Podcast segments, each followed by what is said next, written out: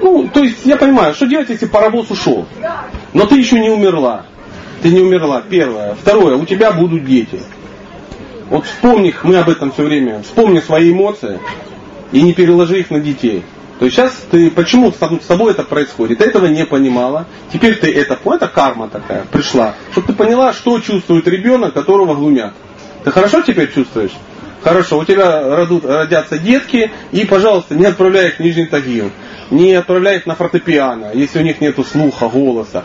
Родители любят нас, все, ну просто они не знают, как это делать. Они еще от фашизма это делают. Представляете, такая мама и папа в касках немецких, да, собираются на кухне и думают, ну что, как изведем нашу дочь? Вот. У меня два варианта. Прямое расчленение или Нижний Тагил. Ну что, мы не христи, давай Нижний Тагил. Нет, они говорят, боже, как помочь нашей дочери? Ну, из-за того, что воспитания у них нет, ничего там нету. Это с не в один день делается. Мы, мы можем прервать эту порочную цепь. Порочную. Для этого нужно читать, узнавать, для этого нужно открыть что-то, а, какие-то ну, книги. Там, открываешь Шимат Бага, там, седьмую песню, там написано обязанности для цивилизованных людей. Ты такой думаешь, не для меня, не для меня. А потом прочитал и понимаешь, оказывается, люди бывают разных природы, да, бывают, э, ну, понимаете, да, что, что бы ни случилось, э, человек, бывает четыре основных типа людей.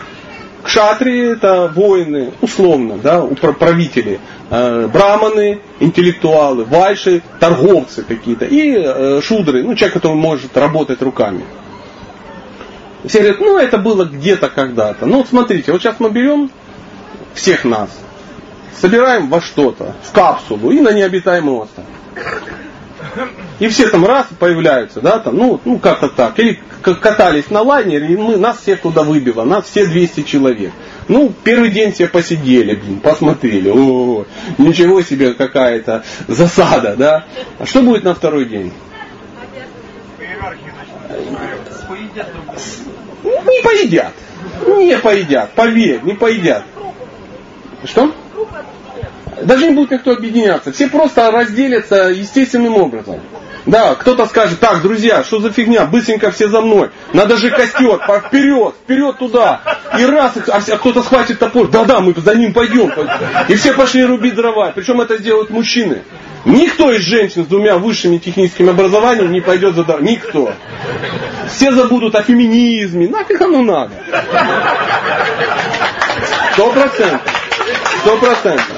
После этого женщины куда-то пойдут и начнут что-то там быстренько, рапанов каких-то жарить, ловить и так далее. У кого-то сразу появится запас кокосов.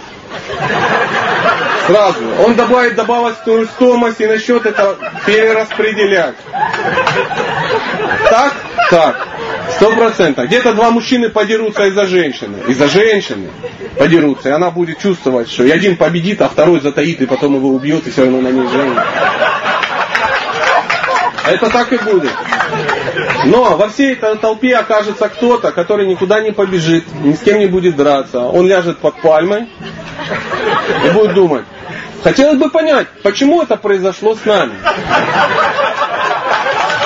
В чем смысл бытия? И так далее, и так далее. И через какое-то время к нему под пальму начнут подходить вечером люди, так стесняясь. Понимаешь, у меня есть вопросы, я как-то не могу решить. Он говорит, вот тебе кокос. Да, вот это называется система Варнашрам.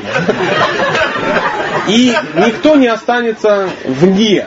Понимаете? Это возможно, ну, в Воронеже, в Днепропетровске, где тебя там какие-то законы синтетические тебя будут охранять, защищать там и тому подобное, где э, женщина сможет стать в какую-то неестественную ситуацию и управлять там 500 мужчинами, да, и тому подобное. Она будет это делать, управлять, они будут от нее финансово зависеть, она будет, я бизнес-вумен, потом приходить домой, одинокую квартиру, обвешенную плазмой, и в подушку, меня никто не любит. Ну, кто, кто, кто тебя будет любить? Мужчины любят женщин что делать? Заботиться и защищать. Как тебя защищать?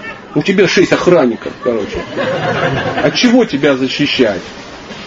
Поймите, вот, вот, вот это естественная такая вещь. И э, из, зная эти штуки, ну, понимаете эти вопросы, можно э, ну, не то чтобы прогнозировать, но учитывать их. Если вы видите, что ваш ребенок имеет браманическую склонность, да, там, он ну, в туалете сидит с букварем, понимаете? Такое бывает. Я знаю людей, у которых есть книжная полка в туалете.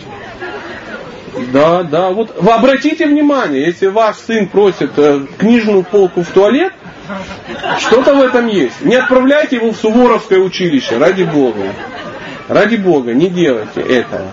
Если же ребенок имеет какую-то другую склонность, да, то есть он, он выходит на улицу, тут же всех бьет, и все же как бы потом за него это самое, и сзади за ним ходят и ждут, что он скажет. Он пошел там порешал, туда пошел порешал. Когда его побили, ну, взял дубинку и пошел отомстил. Почему? Как, помните, самурай. Кто такой настоящий самурай, так шатри? Падая убитым, он еще должен махнуть саблей, чтобы убить еще кого-то. То есть вот такое, такое умонастроение. Если вы видите, что оп, оп, как ребеночка куда не пошлешь, все куда сдача куда-то пропадает, что там какие-то штуки это самое. То есть он уже купил за два, продал за четыре. То есть он торгует жвачками на перемене. Все вот эти штуки как бы работают. Ему уже полкласса должны. Это все, это оно. Этот мальчик будет иметь банк. Будет иметь банк. Обязательно. А видите, он сидит, он умеет делать. Он раз, раз, хоп, отпилил, сделал, прикрутил, куда-то поставил, оно загорелось, да, он там сидит там и пилит, пилит, что-то пилит, оно заработало, заработало, не боится электричества, понимаете? Значит, ребенок может делать что-то руками. Не надо его на ну, филологический факультет Ленинградского университета отправлять, чтобы он там изучил древние языки какие-то левые абсолютно, никому не нужные, ему в первую очередь. Вот эти вещи надо учитывать. Это то, что касается детей. Если же вы можете это сделать с собой и изменить, это тоже очень хорошо. Но с собой тяжелее. Ну, страшно. Страшно. А тем более, я думаю, кто-то говорит, я объяснял, но говорит, ну что, я у меня уже два высших образования, я уже 10 лет на это потратил. Я говорю, что, ты что, завтра умираешь? Нет. Я говорю, а когда будешь заниматься своей жизнью? Он говорит, на пенсии.